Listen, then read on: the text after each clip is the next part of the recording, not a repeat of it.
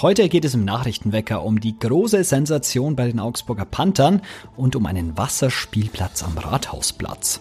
Ich bin Manuel André, wir haben den 12. April. Guten Morgen. Nachrichtenwecker, der News-Podcast der Augsburger Allgemeinen.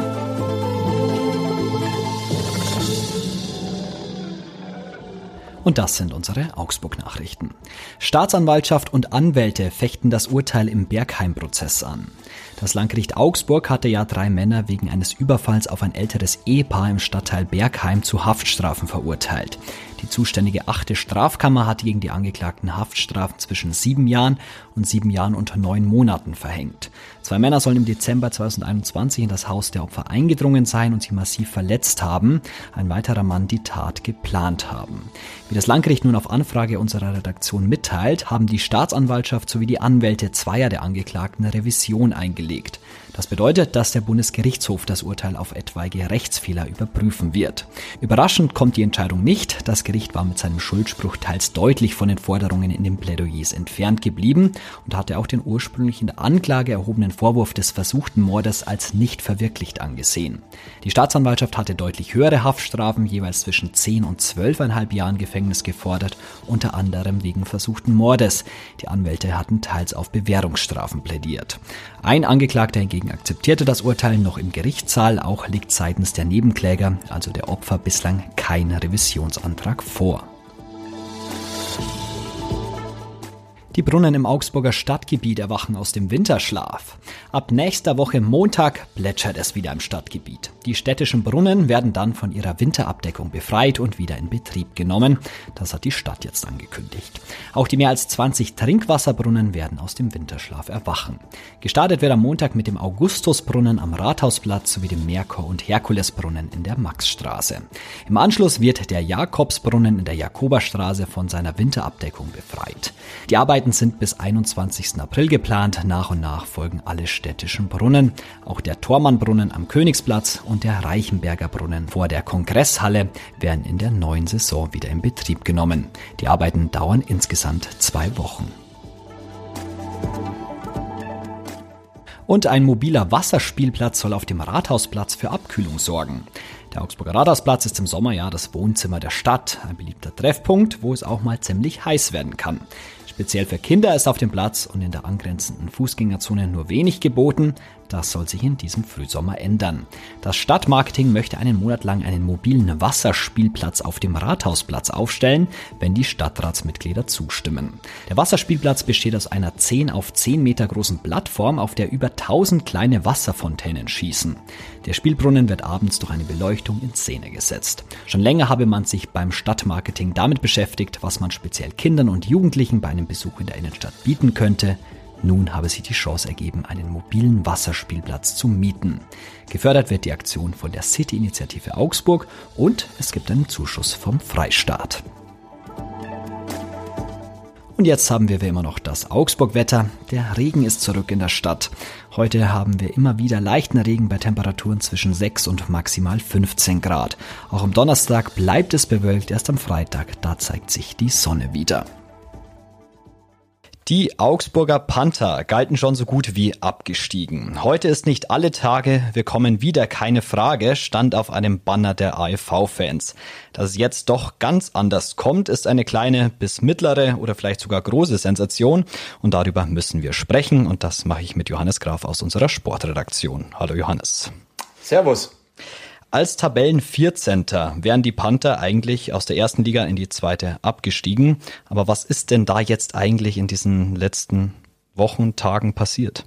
Ja, irgendwie was Verrücktes. Ähm, man kennt es halt aus dem Sport, dass man mal sagt, ja, an einem Tag, da kann irgendwie der große Favorit stürzen und da kann der, ähm, der David den Goliath äh, niederringen. Aber das ist jetzt schon überraschend, dass in der DEL 2, in der zweiten Liga, die großen Favoriten aus Kassel und Krefeld ähm, an Bad Nauheim und an Ravensburg scheitern. Und ähm, deswegen ist der AIV jetzt der große Nutznießer. Sie bleiben jetzt in der Liga, weil äh, nur Krefeld und Kassel die Lizenz für die DEL beantragt hätten. Und ähm, deswegen, ja, die Augsburger bleiben erstklassig, werden auch ein drittes Jahrzehnt äh, beginnen in der ersten Liga und äh, sie sind auch Gründungsmitglied der DEL. Und deswegen ähm, ob man das jetzt fair findet oder nicht, dass irgendwie der, der Tabellenführer, der, äh, ich glaube, 38 Punkte Vorsprung hatte, ähm, nach der Saison ähm, Erster bleibt und nicht aufsteigt oder nicht, das muss jeder für sich bewerten, aber auf jeden Fall, wir freuen uns für die Augsburger.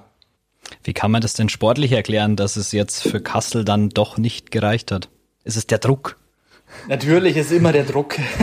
Nein, es ist, es ist schon Kopfsache. Ähm, wahrscheinlich hat man dann so ein, so ein Gefühl, ähm, als würde alles von selbst gehen, als läuft das alles von alleine und ähm, dann sind es die berühmten Prozente, von denen die Trainer immer sprechen, die dann irgendwie fehlen. Und ähm, deswegen ähm, kann es dann sein, dass es auch in so einer Serie, obwohl es äh, eigentlich maximal um in sieben Spielen entschieden wird, ähm, dann so ein Duell, dass dann einfach der große Außenseiter ähm, ja, die, die Kräfte auf seiner Seite hat, dass einfach die Einstellung, die Mentalität, ich höre mich da schon Trainersprache sprechen, aber es ist nun mal so, dass einfach die Spiele oft auch im Kopf entschieden werden und ähm, dass, dass dann einfach die Mentalität und die Einstellung entscheidend sind und ähm, dass dann nicht mehr zählt, äh, was für Qualitäten die Spieler haben und ob das die besten Techniker sind, sondern da geht es dann einfach darum, ob ich dieses Sieg will oder nicht. Fakt ist, die Augsburger Panthers spielen auch in der kommenden Saison jetzt in der ersten Eishockeyliga. Was muss sich denn jetzt trotzdem verändern? Weil so wie letztes Jahr kann es ja vermutlich nicht weitergehen, wenn man nicht wieder absteigen möchte oder absteigen möchte. Auch da sind wir wieder bei der Mentalität und bei der Einstellung. Ähm, ich glaube, das war einfach das große Problem in äh, diesem Jahr, dass man es nicht geschafft hat, äh, was man die Jahre zuvor, er jetzt auch schon länger nicht mehr geschafft hat, dass äh, die Augsburger wissen, wo ihre Stärken liegen und ähm, dass es mal über den Teamgeist kommt, über den Zusammenhalt und so eben auch große Favoriten schlagen kann. Andere Mannschaften, andere Clubs ähm, in Mannheim, Köln, ähm, München, die haben alle wesentlich mehr Geld, aber man hat es eben doch geschafft, dann äh, mit kleinerem Etat ähm, dann einen, einen großen Zusammenhalt herzustellen und so dann auch die Spiele zu gewinnen. Ähm, aber man muss schon auch sagen, in den vergangenen Jahren ist es den Verantwortlichen immer weniger gelungen, so eine schlagkräftige Mannschaft zusammenzustellen, die dann auch den Favoriten ein Bein stellen kann. Ähm, es hat sich ja schon angedeutet, dass, äh, dass es einfach bergab geht. Was muss sich denn jetzt auch personell tun oder was tut sich denn aktuell auch? Ja, also eine Entscheidung ist jetzt ähm, gefallen, ähm, dass Christoph Kreuzer nicht nur ähm, sportlicher Leiter ähm, ist, sondern auch Trainer sein wird. Ähm, das war so angedacht für die zweite Liga, aber er hat jetzt auch im Gespräch mit unserer Redaktion betont, dass es auch für die erste Liga gilt. Man wird sich da zwar ein bisschen breiter aufstellen, wird das Trainerteam vergrößern, aber so diese erste wichtige Personalie, ähm, die ist gefallen und ähm, nun wird man einfach nach und nach versuchen, den Kader wirklich erstligatauglich zu machen. Bisher ähm, hält man sich da immer noch bedeckt, ähm, einerseits als Verein, andererseits als Spieler, wenn man nicht genau weiß, in welcher Liga man spielt. Ähm, und ähm, diese Planungssicherheit hat der AEV. Das ist jetzt ein großer Vorteil, dass man das schon Anfang April hat. Und ähm, nun kann man schauen, ähm, welche Spieler sich den Augsburgern anschließen wollen. Vielleicht noch als letzte Frage. Du hast ja wahrscheinlich auch dich ein bisschen umgehört bei den Panthern. Wie haben die denn reagiert auf den plötzlichen Klassenerhalt? Natürlich äh, große Freude, wobei es eigentlich auch große Erleichterung war, dass man irgendwie nach so einer sehr enttäuschenden Saison mit vielen blutleeren Auftritten und biederen Auftritten, dass man da dann doch noch die Klasse gehalten hat. Ähm, aber ich glaube, das Bewusstsein ist schon da, dass man nicht einfach so weitermachen kann, weil sonst ähm, droht auch in der kommenden Saison wieder eine Spielzeit mit mehr Enttäuschungen als, ähm, als Höhen und ähm, das äh, sollte man jetzt doch mal tunlichst vermeiden. Die Fans waren sehr leidensfähig in den vergangenen Spielzeiten. Sie sind auch ins Stadion geströmt, obwohl die Auftritte wirklich nicht gut waren. Aber ich glaube, den Kredit äh, sollte man jetzt nicht gänzlich verspielen. Wir werden schauen, wie es weitergeht bei den Panthern. Danke, Johannes, für dein Gespräch. Bitteschön. Und auch das solltet ihr noch wissen. Der FC Bayern hat das Champions League Hinspiel bei Manchester City deutlich mit 3 zu 0 verloren. Damit steht der deutsche Fußballrekordmeister im Rückspiel am 19. April im heimischen Stadion stark unter Druck, wenn sie denn das Aus im Viertelfinale noch verhindern wollen. Und Bundesgesundheitsminister Karl Lauterbach und Agrarminister Cem Özdemir sollen heute in Berlin überarbeitete Pläne zur Cannabis-Legalisierung in Deutschland vorstellen. Voraussichtlich sind diese weniger weitreichend als ursprünglich von der Ampelkoalition geplant. Das geht aus Medienberichten hervor. Und zum Abschluss heute noch eine Nachricht aus der Kategorie Nostalgie. Die Tupperware steht vor dem Aus. Vor über 70 Jahren hatte sich Earl Silas Tupper seine Wunderschüssel patentieren lassen. Offiziell wird sie deshalb auch Tupperware ausgesprochen, denn der Mann kommt aus dem US-Bundesstaat New Hampshire. Ich bleibe jetzt trotzdem mal bei Tupperware. Das hat sich einfach eingedeutscht, würde ich mal sagen. Schon früh setzt das Unternehmen so auf sogenannte äh, Tupper-Partys. Vielleicht kennen es manche. Die Kunden und Kunden konnten im heimischen Wohnzimmer, flankiert von Eierlikör und Prosecco, sich gegenseitig davon überzeugen, ja, dass man die 23. Box auch noch zwingend in jedem Haushalt braucht.